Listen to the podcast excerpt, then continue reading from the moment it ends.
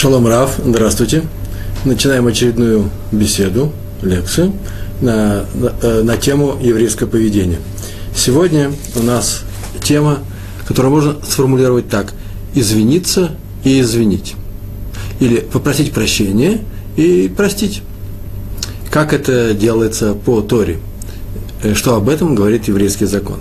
Написано в недельном разделе Торы, э, в книге Бамидбар – в главе, которая называется Хукат, которая сейчас читается в Эрцесрой, в то время, когда я сейчас произношу эту лекцию, э, написано в 21 главе, посмотрите, история рассказана о том, как евреи шли по пустыне, и они взроптали, э, написано на э, Всевышнего и на Бога, и сказали, что зачем ты нас привел, Моше, Рабейну, нашему учителю Моше, э, сказали, зачем ты привел нас из Египта в эту пустыню, чтобы мы здесь умерли. И э, на этот ропот Всевышний ответил тем, что он послал на них змей, и змеи нападали на людей, и очень многие погибли. И написано, что пришли они к Моше. Вот мы читаем этот стих, там так написано. И пришел народ к Моше, и сказали, люди сказали, хатану, согрешили мы. Согрешили мы против Всевышнего. Помолись Всевышнему, чтобы он удалил, убрал от нас змей. И тут же написано, что Всевыш... э, Моше тут же помолился за народ. И э, э, ситуация была исправлена. Это в 21 э, главе э, недельного раздела Хукат. Мудрецы сказали, э, кстати, между прочим, без мудрецов мы сами отсюда видим, что если человек, при, при, отсюда мы учим, что если человек признал свою вину, то его надо простить, прощают его. Как простил Моше Рабейну народ, тут же простил, всяких разговоров. Об этом и мудрецы сказали. Они сказали так, что величие Моше состоит в том, а он был самый скромный из людей, так написано, состоит в том, что э, э, в его скромности заключается его величие, а именно, вместо того, чтобы укорить их и сказать, ну смотрите, что вы наделали, давайте выучим этот урок – прочесть э, целую лекцию евреям, он э, э, без всяких разговоров тут же моментально э, встал и начал молиться за народ перед Всевышним. А ведь они же выступили против него. Не только против Всевышнего, а так написано против Всевышнего и Муше. Они ему сказали, зачем ты вывел нас Э, из Египта, чтобы уморить нас здесь, чтобы мы умерли здесь, в пустыне. И, таки, и все равно он не держал на них обиды, и как только они сказали, мы согрешили, тут же он их не только простил, но и помолился за них. Это правило, правило Торы. Если человек обидел кого-то, совершенно неважно как, обидел его руками, словами, подозрением, э, э, просто обидел, ук, уколол, укорил, э, он должен попросить у него прощения. Обратите внимание, это очень важно. Сказано, что если он его обидел, он должен попросить прощения. Даже если он его обидел, по делу, добавим мы от себя. Если он его обидел не по делу, понятно, надо извиниться, сказать, извини, я ошибся. Нет, если даже человек не ошибся и сказал правильные вещи, стало второму человеку больно за его дела, за слова, которые он услышал в ответ, как себя ведешь, вот за это, за то, что он его обидел, укором, выговором, э, надо просить у него прощения. Э, общее правило Тшувы мы давно знаем, многие из вас это знают очень хорошо и учимся мы все давно, начинающих здесь нет, но я повторю в двух словах, что общее правило Тшувы, а именно раскаяние, исправление, заключается в следующем. Человек что-то сделал, в двух словах, человек что-то сделал, и первое, э, что э, он должен сделать для того, чтобы исправить себя, если он хочет исправиться, это значит признать вину ну, внутри себя. Он, он говорит, ой, зачем это я сделал? Зря это сделал. Называется признание вины. Второй, второй шла, второй этап заключается в том, что он сам себе говорит, не просто зачем я это сделал. Он говорит интересную вещь, ой, не надо было так делать. Мало того, что так я и не буду делать больше. Вот это вот обещание перед самим собой, а перед Всевышним молитвы тем более – Э, это необходимый момент исправления. Это не просьба Всевышнего, дай мне испытание, сейчас увидишь, как я исправлюсь. Такое же испытание дай мне, я сейчас, дай мне, и я сейчас э, не совершу свои ошибки. Мы не просим испытаний, но готовность к такому испытанию, испытанию у человека вся есть, потому что он стал на путь исправления. И еще есть э, третий этап, он должен принести курбан. Курбан – это жертву в храме, если он сделал серьезные прегрешения какие-то, и тогда он будет исправлен. Так вот, теперь мы должны донести, внести еще четвертый пункт. Ну, куда-то его нужно поместить, он не, не самый последний. Попросить у человека, которого мы обидели, которому что сделали плохо, э, прощения. Э, на языке э, мудрецов называется примириться.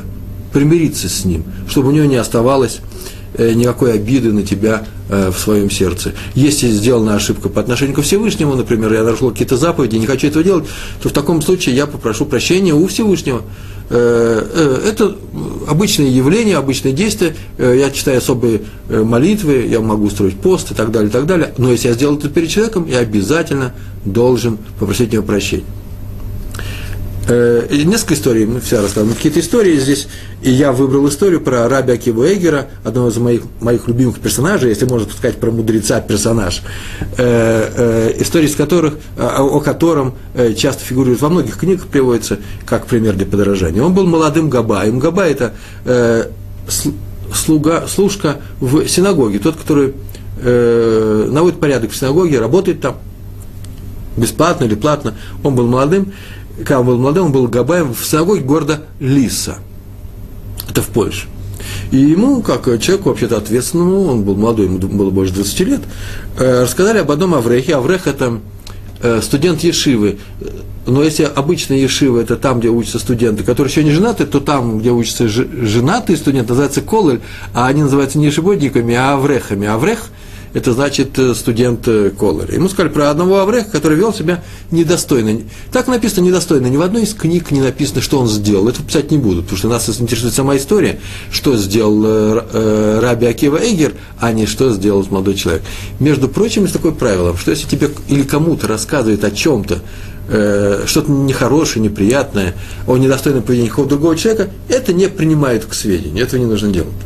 Но, ну, наверное, надо полагать, что здесь был как раз тот случай, когда он навел себя настолько недостойно, что его появление в этой синагоге, в этом Бет-Мидрш, Бет-Мидрш, дом учения, э, было бы нежелательным, если это была правда. И поэтому он начал выяснять, на самом деле, не будет ли плохого влияния на остальных учеников, и выяснил, что да, на самом деле так это правда было, и он его попросил э, поменять э, место учебы, больше они приходить. Короче говоря, он его прогнал. Предложил не ходить. Через 15 лет, когда Раби Акива Эгер уже стал известным человеком, известным ученым, ученым Торы, и он был, стал главным раввином города Фрейдланд, это на, э, в одной из земель Германии, и он узнал, что рядом в городе Бреслау, это сейчас большой город, тогда был маленький, тоже еврейский город, все это были еврейские города, там третье население были евреи, э, живет тот, тот самый бывший Аврех, которого попросил не ходить в Бетмидрш 15 лет назад э, в городе Лиса – и он тут же, ему, как только он узнал об этом, он позвал одного человека, довольно важного человека, который ехал в Бреславу, написал ему письмо и попросил передать этому бывшему Авреху это письмо. Тот удивился, обычный человек получает письмо от одного из руководителей э, нашего поколения, но ничего не сказал, отвез туда письмо, передал это письмо тому человеку и спросил его, все-таки не утерпел, любопытство было ему любопытно, и он спросил, а что тебе пишет-то великий Раф Акива? Тот взял и показал это письмо, там было написано – что на, на, на плане об этом случае. И э, содержание письма было заключалось в том, что Раби Акива просит его извинить, искренне просит извинить и просить за тот случай, когда он молодой был, погорячился и выгнал его вместо того, чтобы оставить его и что-то еще делать, выгонять нельзя никого, и он просил прощения. А также попросил прощения, что 15 лет он не, мог найти возможности э, попросить у него извинения, э, потому что он просто не знал, где он живет. Только сейчас прислал ему это письмо. Великий человек пишет простому человеку через 15 лет о том, что у него все еще в сердце лежит это э, недоделанное дело, он не попросил у него извинения.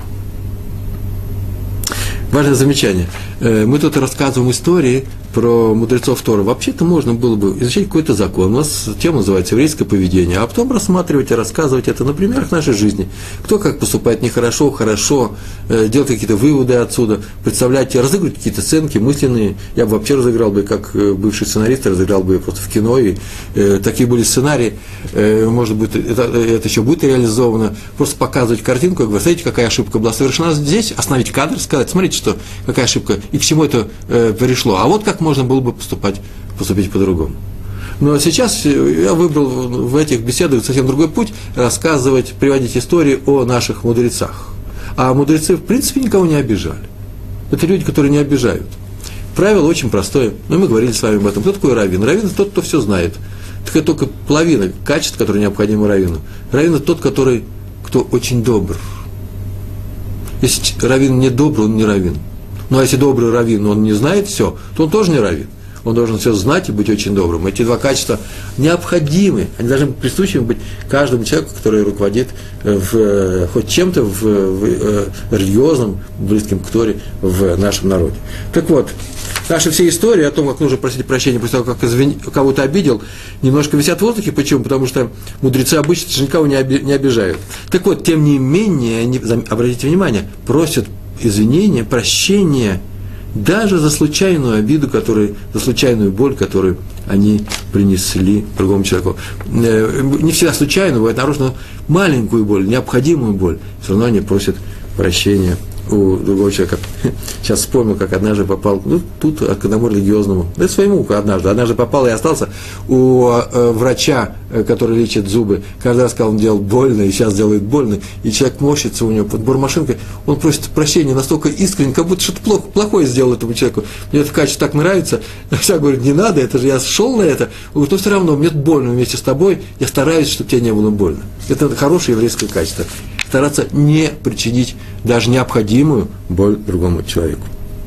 У нас написано в законах, в законах про Йом-Кипур, о том, что Йом-Кипур, Йом-Кипурим, что этот день э, искупаются грехи, э, сделанные отдельным человеком, всем нашим народом. Теперь это выполняет этот день, день молитвы и поста, выполняет функции храма, которые были раньше. Мы потому и существуем, что вина наша не накапливается, как у других народов, она искупается, убирается – на эту тему мы сейчас с вами поговорим, как искупается вообще вина, но в частности она искупается Йом-Кипуром, а именно молитвой и постом. Но написано, что искупаются только грехи человека по отношению ко Всевышнему, по отношению к его заповедям, по отношению к, к, к, к тому, какой, какой образ жизни он ведет, но не по отношению к другим людям. Все грехи, которые человек, все ошибки, которые человек сделал, нарушения и запреты, которые приступил человек по отношению к другим людям, сказано было не делай, а он сделал – не дай Бог, украл, оболгал кого-то, обманул, обидел, как угодно, в частности, обидел, любым образом. Эти грехи не э, снимаются Йом-Кипуром, а они остаются до тех пор, пока так написано, пока ты не пойдешь и не примиришься с этим человеком, не попросишь у него прощения. И, по крайней мере, не вернешь, уже ты точно не вернешь все то, что э, э тот ущерб, не восполнишь ему тот ущерб, который ты ему сделал, если ущерб этот был. И моральный ущерб, и физический, и материальный, денежный. Так вот, вы за эти грехи вы будете искуплены Всевышним, искуплены, прощены небом, только если примиритесь, примиритесь с теми, кого вы обидели. Такое правило, такой закон. Так написано в Шульхана Рухе, так написано в наших законах в, в Талмуде, в трактате Йома, 87-й э, лист, э, э, первая его страница, написано однажды, что великий Амора, учитель Торы, которого звали Рав, мы о нем как-то уже говорили, Рав – это учитель с большой буквы, Рав, отправился прощи, весь трактат Йома посвящен Йом-Кипуру. И этот Рав пошел просить прощения, извиниться пошел у резника одного, который э, делал убой скота, который перед Йом-Кипуром, э, потому что у них были напряженные отношения. И сама Гемора отмечает, Крезник был виноват в, тех, в том, что он сделал этому Раву, и э, Рав пошел с ним примириться. А было просто, они поссорились, не поссориться, Рав не умел ссориться но у них был тяжелый обмен э, мнениями. Сейчас я скажу, как это бывает у больших раввинов, какой такой тяжелый обмен мнениями с простыми людьми. И он ждал, когда придет резник попросит прощения у него, по крайней мере, примириться с ним. Потом вздохнул сказал, ну раз он не примиряется со мной, перед Йом Кипуром я пойду сделаю мир между нами. И отправился. Здесь еще одна история. Э, э, она написана в другом трактате, называется Танит. Это значит пост – тема не Йом-Кипура, Йом-Кипур тоже пост, а это вообще любой, любой пост в э, Масехат, в трактате Танит, написано о том, как однажды великий ученый Раби Лезер Бен Шимон ехал на осле. Между городами, где-то в какой-то дороге, не в городе. И видал одного, особенно уж очень некрасивого человека, крайне некрасивого, я бы сказал, сказал страшного. Почему страшного? Потому что он остолбенел, смотрел на него и даже непроизвольно, как в Талмуде написано, сказал, не удержался, да чего ж страшен? и замолчал. А потом испугался, что он объел этого человека, потому что человек это вообще ничего особенного не делал, стоял на улице и никому ничего не говорил. Нормальный человек, только с, очень страшным лицом. И чтобы справиться, он сказал, ну, наверное, в твоем городе все такие, мол, ты-то не виноват. И увидел, что еще хуже, он сказал, и так расстроился, следственно, с этого слаб, подошел к нему, написано, что он упал перед ним и начал просить прощения, на что этот человек страшный, наверное, он не первый раз это слышал, наверное, он знал, кто это такой перед ним говорит, такой великий ученый, и так уже он расстроился, что ему такие фразы сказали, сказали, что он сказал фразу, которая, между прочим, в Талмуде приведена полностью, он сказал, если у тебя есть какие-то претензии, то обратитесь к тому, кто меня создал. Научил ему, поставил его на место. Раби Лезер не успокоился, сказал, просил прощения, тот его не прощал и пошел своей дорогой. Раби Лезер так не, не, не поднялся на осла, а пошел с ним пешком за ним. И пришел в его город, и вошел в этот город, и встал на большой площади, и обратился к жителям этого города, попросил помощи у них, попросите его, чтобы он простил мне за то, что я сказал жуткую глупость, жуткую гадость я сказал, я сказал, что он страшный. Нельзя это говорить, запрещается. Я объявляю, что он не страшный. И он стоял на своем тут человек, и э, горожане его просили, ну, будь, не будь жестоким, нельзя быть жестоким, это же жестокость, э, на языке Талмуд называется. Они его просили его простить, и он сказал, ну ладно, только ради вас, горожане, я прощаю этого человека. Так он получил это прощение, и об этом случае Раби Лезер бен Шим, он сказал фразу, которая записана в наших книгах, так написано, «Будь гибким, как тростинка, не будь несгибаемым, как кипарис» умей согнуться, попроси прощения, иначе этот грех останется за тобой. В конце, если у вас останется время, расскажу, к чему этот грех приводит. Настолько страшная история, что я решил оставить это до конца нашей беседы.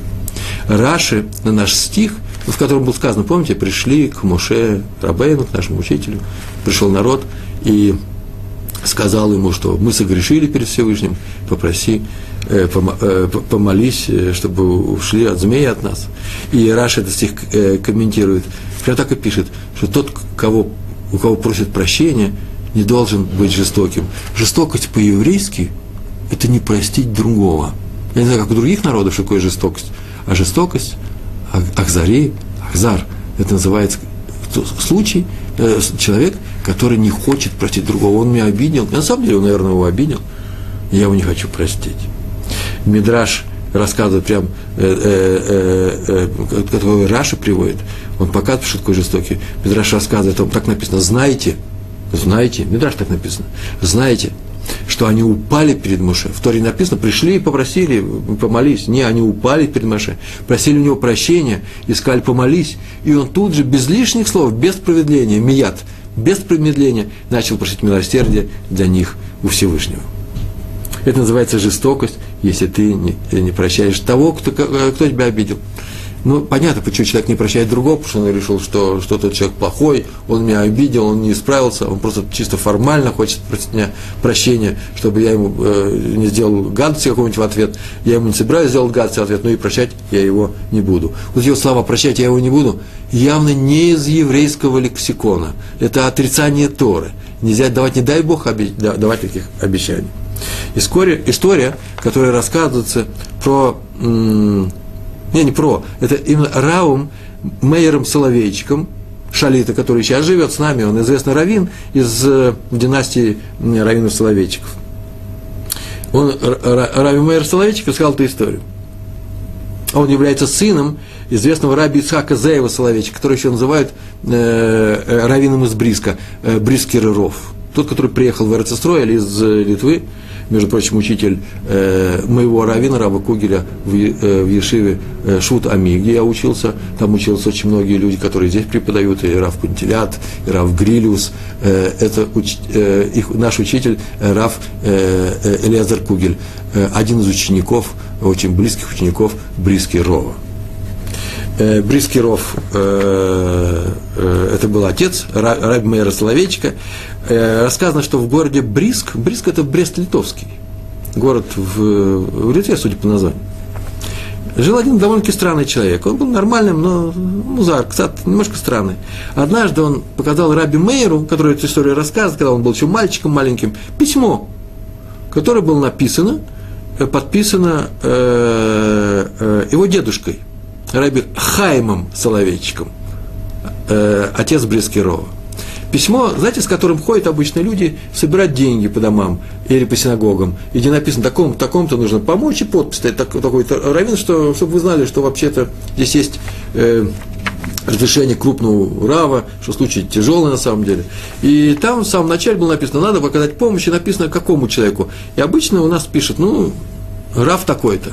Рэбе. А там были написаны совершенно удивительные слова. Гаон из гаонов, мудрейший из мудрейших. Ну, самые настоящие большие, самые большие эпитеты написаны этому странному человеку, о котором все знали, что никакой он небольшой не учитель. Он сказал маленькому э, Мейеру, вот э, какое письмо я получил от твоего дедушки. Теперь видите, какой серьезный человек. Ну, мальчик, человек простой, он спросил своего папу, это что, правда дедушка такое письмо ему написал? Он не говорил, подделка, не подделка.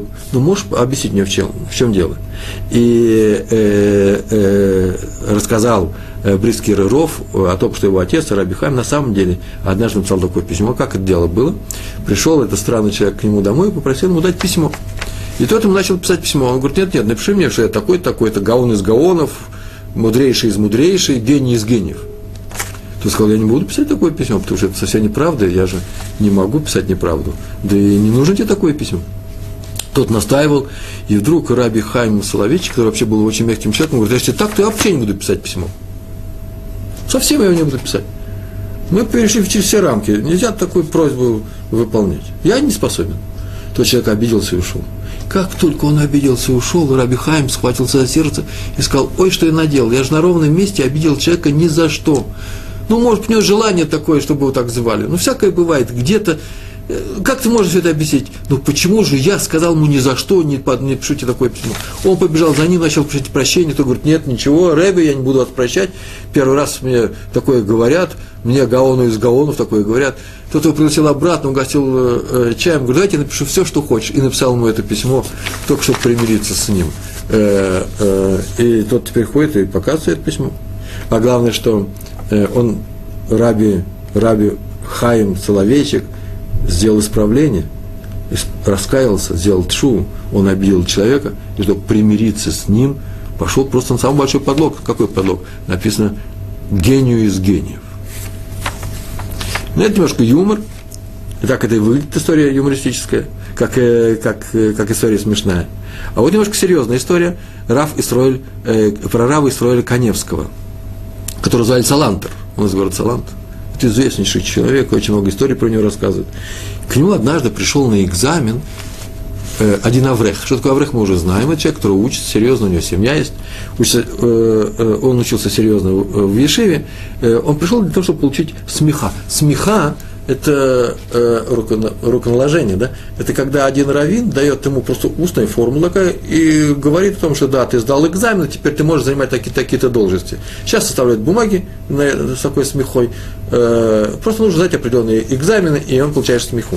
И они сидели, он его экзаменовал, и в это время вдруг пришли два человека, которые которых нужно, нужно было срочно принять. Я сейчас скажу, почему кто нужно срочно было принять. Пришли два человека к нему, и сказали, что у них суд Торы, Динтейры, суд Торы, и они пришли, потому что у них есть некоторый спор, скорее всего, финансовый, не написано в книжках о том, какова природа этого спора, и надо было им принять решение, и он знал, как, судя по всему, что это люди были полностью религиозные, соблюдающие, что никак никакого не будет спора, и он быстренько решил их спор, тут же решил, и они, будучи очень состоятельными, богатыми людьми, достали э, э, конверт, и сказали, здесь деньги, чек на 5 тысяч рублей – это было в России, еще в Литве. Это было э, не в России, это было в Литве, но это было до того, как Литва отделилась, до Первой мировой войны. Искали, что здесь лежат деньги, и положили на стол. После чего пошел экзамен, и экзамен продолжался, и после чего сказал э, Салантер, э, Рав Коневский, Срой Коневский сказал, что, к сожалению, друг мой, сын мой, ничего не получается. Тебе нужно еще немножко подучиться, подучись немножко, и тогда я тебе с удовольствием дам смеху, и тогда ты э, получишь звание равина. После чего он ушел. Смотрел Раф Салантер, Салантер на стол, а на столе нет конверта. Он испугался, больше здесь никого не было. Заходила жена, положила чай. Ну, не жена же взяла это, куда делась? А это молодой человек, он вообще знает, он где он живет, но лично он его не знает, и он побежал за ним. Он его догнал и сказал, ты мне извините, пожалуйста, может быть, вы по ошибке, молодой человек, взяли конверт э, с моего стола. И говорит, это тот, который, в котором лежат 5000 рублей, как они сказали? Ну да. Рэбе, как я могу взять чужую вещь, даже по ошибке, не вздумайте? Нет, нет, нет, нет, не говорите такого, я ничего не делал. Ой, извини, извини, сказал, сказал Раф и пошел домой. Очень печальный. Пришел домой, делать, неизвестно, что делать. Входит жена и говорит, между прочим, это очень интересно. Ты сидишь, два человека перед тобой, ты делаешь, э, э, э, судишь, положил конверт на стол, молодой человек сидит в полметра от этого конверта, это же называется э, э, перед слепым ты ставишь препятствие, а вдруг, мы же не знаем его, а вдруг, мы сейчас его делаем соблазн, такой, что он, вдруг он возьмет этот конверт, нужно было взять какое-то другое место положить, я его взяла, вот смотрите, э, смотри, он лежит на другом столе за чаем. Он как обрадовался, что деньги у нас вернулись, теперь нужно просить прощения у этого человека, и он бежит, а он не знает, где он живет.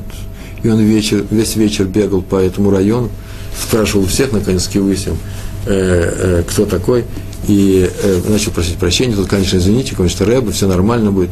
Но Салантер не удовлетворился, не успокоился. Он говорит, ты знаешь что, давай будешь приходить ко мне э, три раза в неделю, мы с тобой будем учить вот тот материал, который ты мне сегодня не сдал. Мы его очень хорошо выучим, и ты, конечно, ждашь этот экзамен. Тут обрадовался, и он полгода ходил. Ну, человек, наверное, не очень э, шибко продвигался в науках, он ходил целый год к нему, и через год он ему дал э, смеху, дал э, звание равина и устроил не просто так, а еще устроил на э, хорошую работу с этим званием, для того, чтобы только, потому что чувствовал вину перед ним, как же он мог зап, э, подозревать человека, который чист, наки, чист в, во всем своем поведении, в том, что он сделал плохое дело, украл, не дай бог, чужие деньги. И несмотря на то, что он его устроил, Всю жизнь перед Йом-Кипуром он приходил к нему и просил у него прощения. Так просят извинения э, наши большие рабани. Э, это история про раввинов. Вот так нам и надо поступать, потому что зачем же мы собираем, зачем их записывают, э, зачем мы их пересказываем, зачем у нас выходят книги, полные истории про еврейских раввинов. Какая польза от этих раввинов, от этих историй? Только та польза, что это не что иное, как прямое указание к, прямое указание к конкретному действию. Я еще расскажу историю про э, э, раби Симхо Залмана Бройда, а потом расскажу немножко теорию. Он был очень старым, он был древним, можно сказать, и уже мало куда выходил из дома, и один Аврех к нему приехал, один студент Ешивы, который учился у него, и попросил приехать к нему на свадьбу. К удивлению всех, он поехал, он согласился и поехал хотя он уже последние годы не выходил из дома, ему было тяжело это делать. И приехав на свадьбу, он приехал, сел в, э, э, в сторонке и очень долго разговаривал с отцом этого жениха. О чем-то не разговаривали. Его спросили, почему так сделал, почему он поехал, изменив своему, ну, просто своему обычаю, уже никуда не ездить. И он сказал, знаете, дело в том, что 20 лет назад у нас в Ешиве здесь, по моей Ешиве, Рав Бройд так сказал, был некоторый, была некоторая ссора, некоторая некий конфликт, махлокет между студентами Ишивы. По одну сторону был этот человек, а по другую сторону был несколько других аврехов, другие студенты. Они ко мне пришли на один Торы, и я им сказал, что правы, вот они правы, а вот этот человек не прав. И ему нужно попросить прощения, и он обиделся и покинул нашу Ишиву. Я поступил, как Тора того требовала. Я равин. По-другому я не мог поступить. Но все 20 лет я мучился, у меня боль была, сердечная боль, о том, что я никак не мог найти возможности примириться с ним, показать ему, что я не держу на него ничего, и чтобы он был тоже со мной в хороших отношениях со своим раввином. И сейчас пришел, пришла возможность поехать на эту свадьбу. Я спросил, он ли там, отец свой жив, он жив, он там будет присутствовать. Я поехал, и теперь я могу спокойно умереть так сказал Раф Бройда, что у меня не осталось последней, последней, э, э, последней черного пятна на, э, на моей совести. И я поехал с ним мириться. Между прочим, еще одно маленькое замечание о том, что такое раввины. Мы как-то с вами говорили о том, что нельзя участвовать в спорах и в ссорах. Вот э, э, это, сейчас я расскажу одну историю не про прощение, не про то, как нужно просить извинения, а про то, что как нельзя участвовать в спорах. И именно связано именно с этой историей. Насколько это важно э, не участвовать в спорах. История про Рава Арона Куэна, э, зятя Хофицхайма. Хофицхайм, как известно, Хофицхайм, великий Хофицхайм, не приехал в Эрцестрой, у него не получилось из Польши в начале 20 века, а его зять, э, э, э, Раби Аарон Коэн, он был Коэном, как и сам Хофисхайм, он приехал сюда, в, в Эрцесройль, и приехал в Иерусалим поселиться, и э, решил обосноваться в одном из первых кварталов за пределами старого города, который называется Шарей, э, э, Шарей Цедек. Он приехал, э, поселился там, и там его встретили, и в синагоге был большой праздник, крупнейший человек приехал сюда, э, взять крупнейшего руководителя нашего поколения, ему устроили большую квартиру, э, было тесновато в Иерусалиме тогда, а тут ему устроили большую трехкомнатную квартиру, у него была большая семья, и он там прожил, но и не прожил одного месяца, как вдруг однажды оказалось, что его нету. И нет, один день, два дня, бросились его искать, никто не знает где. Спросили человека, который видел, как он утром потихонечку уезжал, и уехал он в Бнейбрак, и отправили делегацию в Бнейбрак, и спросили его. И там он их встретил, эту делегацию угостил водой. Раньше добирались не как сейчас, за, э, за один час на автобусе, номер 402 или 400. Раньше ехали чуть ли не целый день, и на перекладных, и он их встретил – и э, они ничего не говорили, просто как, как Раф, Раф устроился, он сам сказал, вы, наверное, удивляетесь, почему я так потихонечку уехал. Я сейчас скажу, почему. Когда я собирался ехать в Арацесроэль, я спросил своего тестя Хофицхайма, в каком месте мне лучше всего поселиться. В Небраке или в Таль-Авиве, э, в Небрак только начинали это строить, или в других каких-то местах, в Цфате, может быть, в Цфате еще селились, или в Иерусалиме. Он сказал, неважно, где ты устроишься – Главное правило, главное правило такое. Где бы ты ни был в Эрцесройле, никогда не ввязывайся ни в какую ссору, скандал или повышенный тон. Никогда, нигде. И сразу же беги с того места, где ссорится. А тут я живу у вас, и уже проходит месяц, прошло несколько недель, и вдруг я вижу, разгорелся, разгорелся ссора, даже не ссора, а недопонимание между определенными группами людьми. И все увлекает все больше народу, и тут я понял, что рано или поздно придут ко мне для того, чтобы я как раввин разрешил этот спор. А я и должен разрешить этот спор. И я, помня то, что ему сказал Хофицхайм, великий Хофицхайм, решил, что лучше я уеду отсюда, не буду ни, иметь звания никакого равина, только чтобы я никакого участия, даже как равин, не принимал в вашем, в вашем споре. Э, он знал, что к нему обратятся за решением, и он знал, что раввином быть очень тяжело, очень трудно. Мы на эту тему тоже как-нибудь поговорим. Э, что такое быть раввином? А раввин – это каждый из нас, тот, кто дает совет другому человеку.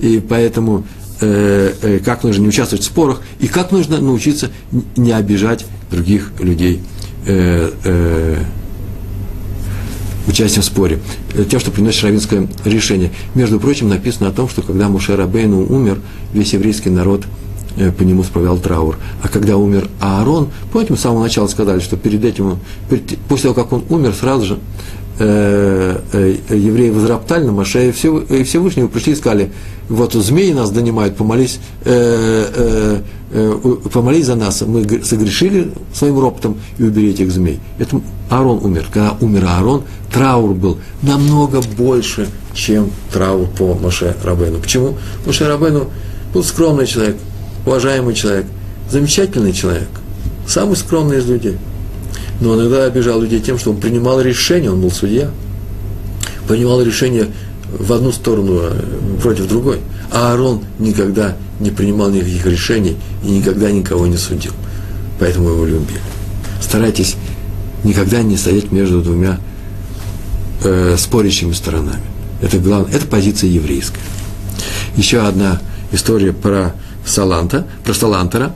Один Аврех к нему обратился, это был Йом-Кипур, начало Йом-Кипура. Вы знаете, что перед началом Йом-Кипура первое э, читают э, э, некоторые э, молитвы, во время Йом-Кипура читают некоторые молитвы, и э, Йом-Кипур посвящен тем, что человек хочет снять с себя все грехи, которые на него наросли в течение года, и он просит прощения у людей, и просит прощения у Всевышнего, у небес, для того, чтобы постом и молитвой исправить э, э, все свое поведение, исправиться, измениться в лучшую сторону.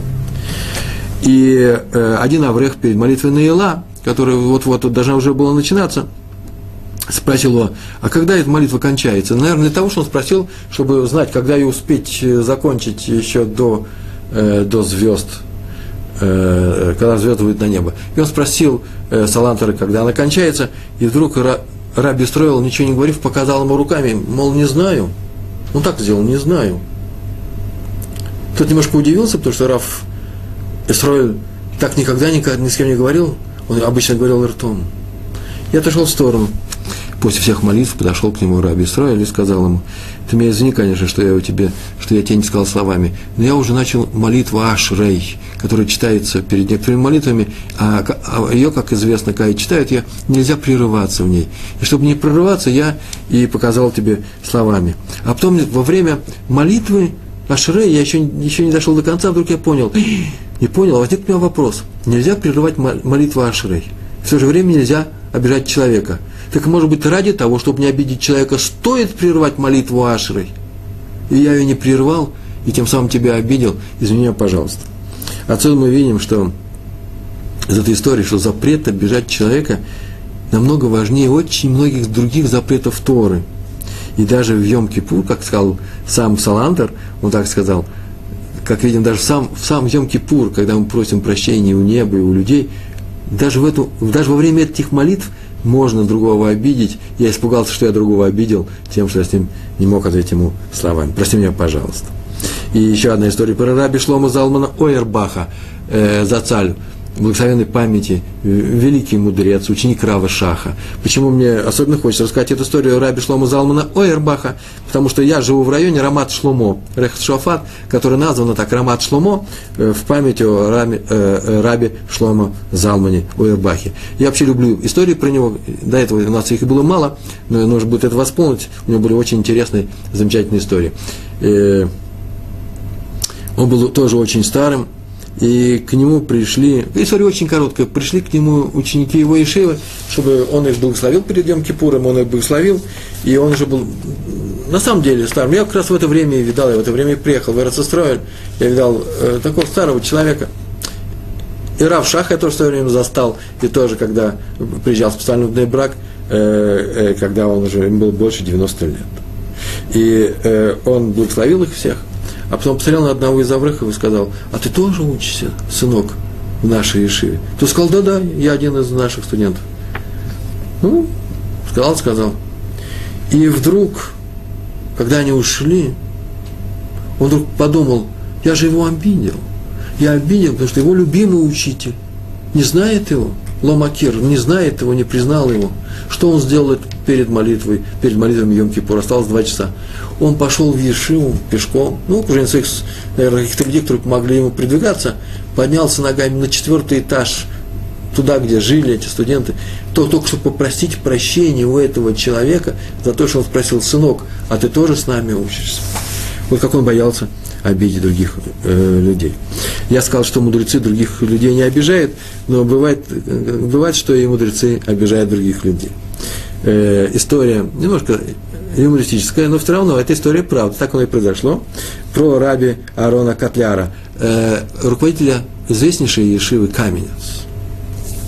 Однажды перед Рожа Шана э, он попросил одного студента, одного вреха пойти на почту и отправить телеграмму и он ее написал, эту телеграмму, бланк заполнил, э, телеграмму в Америку, одному довольно-таки известному раввину в Америке, который приезжал, оказывается, год назад, в этом году, летом, перед, до Рожа в Израиль и посетил его э, здесь, в Израиле.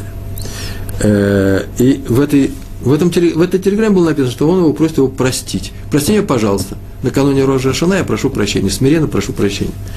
Но поскольку бланк открытый, и все видали, что там написано, спросили его, э, а что э, Раби Аарон, э, за что просит прощения? Тот-то знает хотя бы, за что просит прощения. На что Раби Аарон Котляр сказал ему, вообще-то, мне, извините, я тоже не помню, я не знаю, я не знаю. Это было очень удивительно, очень странно слышать от взрослого человека, от равина, фразу, что он просит прощения за то, о чем что он не знает. Но он объяснил – Дело в том, что при последней нашей встрече он настолько резко со мной разговаривал, а человек это очень хороший, резко он не будет говорить. И я вдруг понял, что, наверное, он резко разговаривает просто стопроцентной уверенностью у меня, что это потому, что я его чем-то обидел. Я не, не знаю, чем он меня обидел, и поэтому прошу прощения, чтобы у него не оставалось желания резко со мной разговаривать э, э, и впредь. Э, возвращаемся к нашей теме про Авраама Авину. Э, написано про Авраама Авину, том месте, где было написано о том в Мидраше, что Моше, Рабейну, без всяких разговоров тут же пошел и исполнил просьбу народа и помолился за них перед Всевышним, написано, что он поступил как Авраам Авин, который помолился за э, Авимелаха перед Всевышним. Э, так написано у нас в это, э, этот кусочек написан в трактате Бава Камы. Там было так сказано, трактат Бава Камы обсуждает сцену, именно эту сцену. Всевышний сказал Авимелуху, а теперь верни жену этому человеку. Вот сейчас верни жену этому человеку.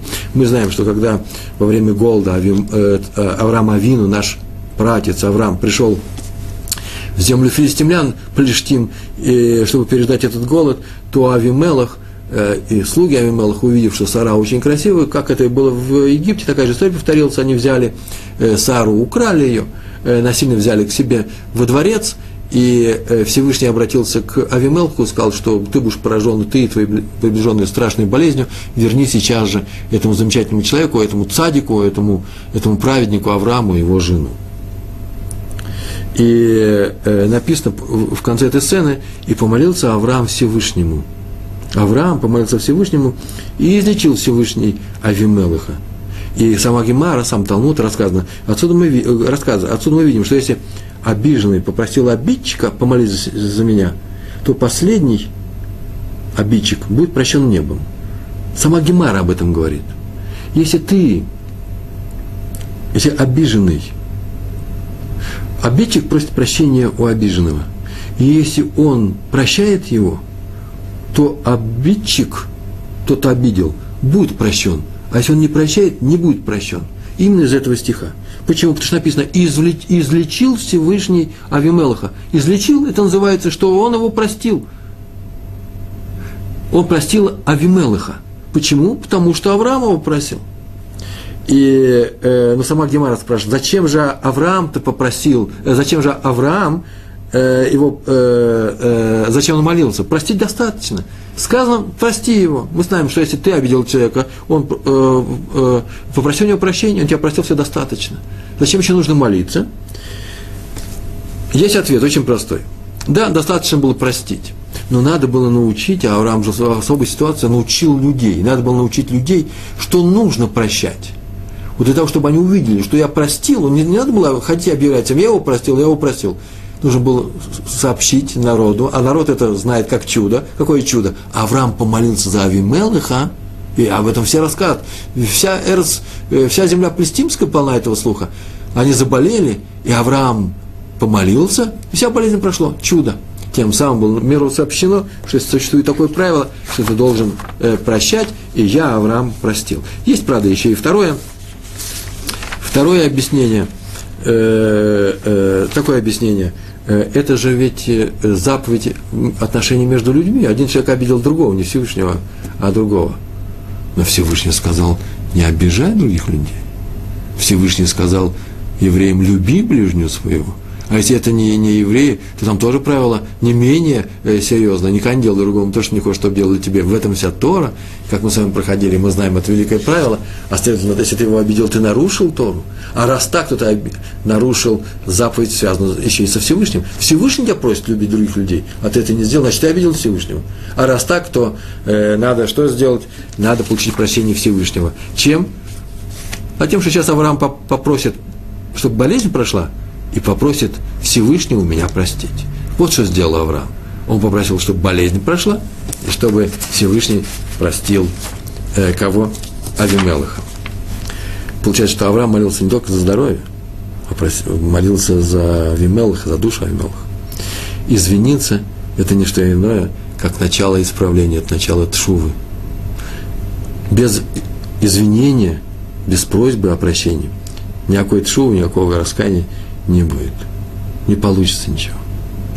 В трактате Гитин, так называется трактат Вавилонского Талмуда, написано о том, что однажды Раби Яшуа бен Ханания, так написано, история очень короткая, без всяких преамбул, без всяких вступлений, шел по большому римскому городу, и к нему пришли и сказали, что Ребе здесь, в этом городе, в тюрьме, находится один мальчик, судя по всему, еврей, в самом Талмуде не написано, один мальчик, который необычайно красив, у него необычайно красивые волосы, у него необычайно красивые глаза. И Раф пошел к этой тюрьме. читаешь комментарий, ну, я тоже читаю комментарий, почему? Потому что слова очень странные, почему есть волосы, почему есть красивый мальчик. И в комментарии следует, что очень интересная вещь, что Раби Хашуа бен Хананя выполнял миссию, очень большую миссию.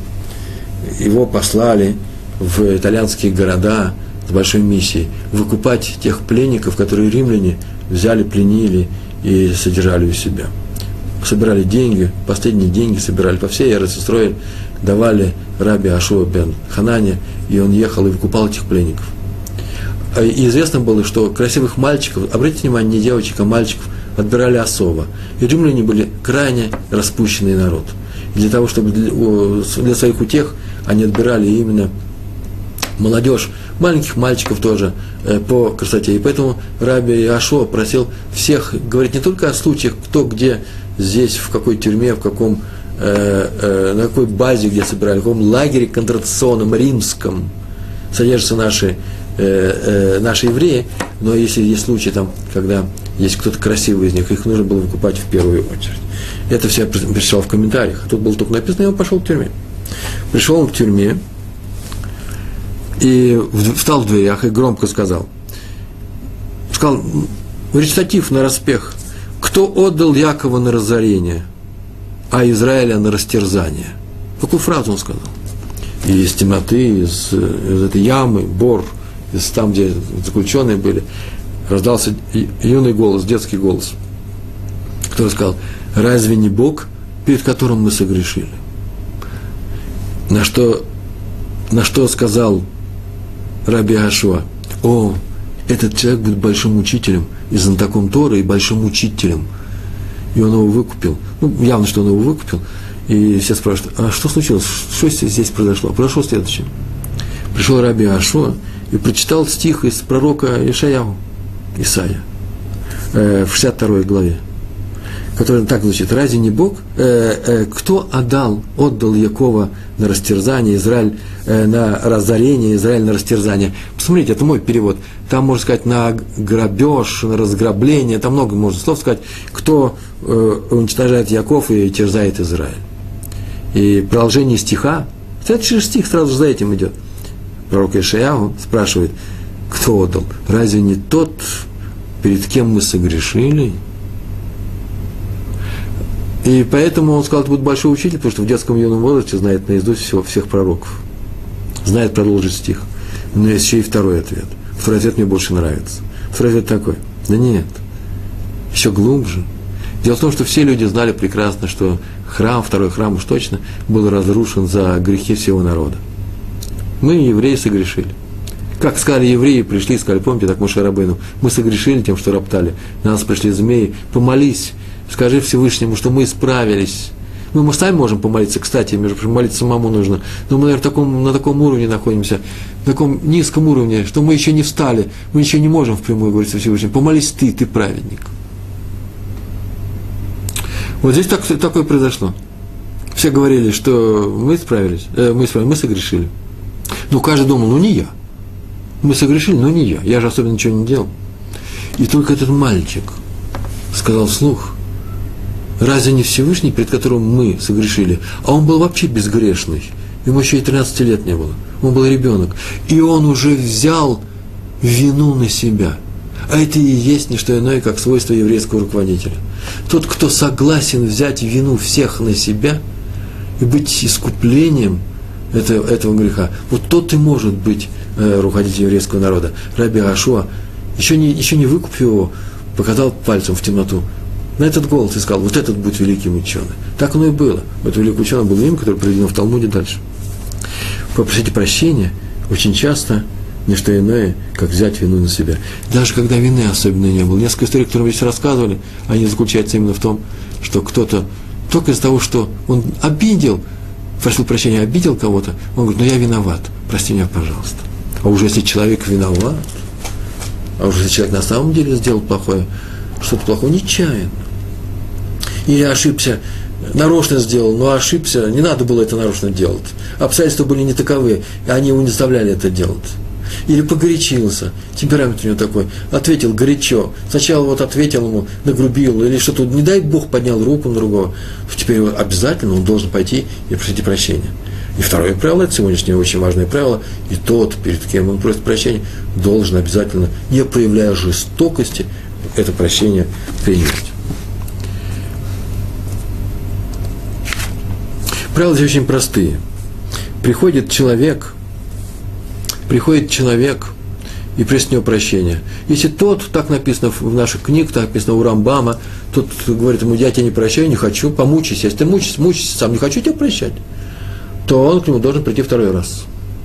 Если он его второй раз не прощает, он к нему обязан прийти третий раз. Деваться некуда, придется к нему прийти. Но если он не прощает его третий раз, то Торова объявляет жестоким, жестокосердечным. Говорится, что им больше не надо к нему ходить, но ничего не получается. На нем теперь самом есть вина. Он проявляет жестокость в еврейском народе, ему отвечать перед Всевышним. Не надо ему говорить, а, теперь ты ответишь перед Всевышним, раз ты меня не прощаешь. Не надо этого делать.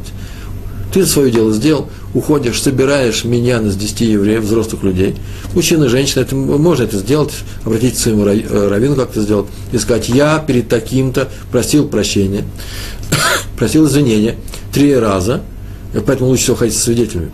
Я хочу быть чистым перед Всевышним, перед этим человеком. Искренне прошу прощения у него. Он меня не простил, я вам объявляю, что я чист. Они ему говорят, говорят ему, объявляют, что теперь ему не нужно туда ходить. Между прочим, попросить прощения на, нужно на самом деле искренне. Формальное прощение никого не интересует. Если на ней, по крайней мере, уж точно. Это же заповедь Всевышнего. Ты теперь будешь иметь большой... Ты совершил тяжкий грех перед Всевышним, если просишь чисто формально. Надо найти в себе силу, возможности прос, прос, попросить прощения, исправиться, просить извинения у этого человека. Я его обидел. Не говорить такую фразу, но пускай он изменит свое поведение, в результате, э, из-за чего я и плохо ему и сделал, тогда мы с ним помиримся. Не-не-не, нет. Каждый обязан просить прощения за те дела, которые он сделал, вне зависимости от того, что послужило причиной этих плохих дел. Отвечает свои дела. Пускай он отвечает свои дела и э, попроси у него искренне э, прощения, сказать, что я на самом деле неправильно поступил, нужно было поступить по-другому. И нам нужно было пойти к Равину просто и просить Равина решить ваш спор. Ну, не обзывать его, но не ругаться, но не поднимать на него руку, и не дай Бог оскорблять. Не дай Бог плохо с ним разговаривать. Все это не еврейские дела. Э, хотя бывает и среди евреев, очень часто бывает среди евреев, но еврейское же дело уж совсем точно пойти и попросить прощения. И уж совсем уж, мне извините за повторение, еврейское дело не, не дать ему прощения, а быть жестоким, как не еврей, и говорить, ничего не знаю, я тебя не прощаю. Так нельзя себя, э, так себя, себя вести, нельзя себя вести.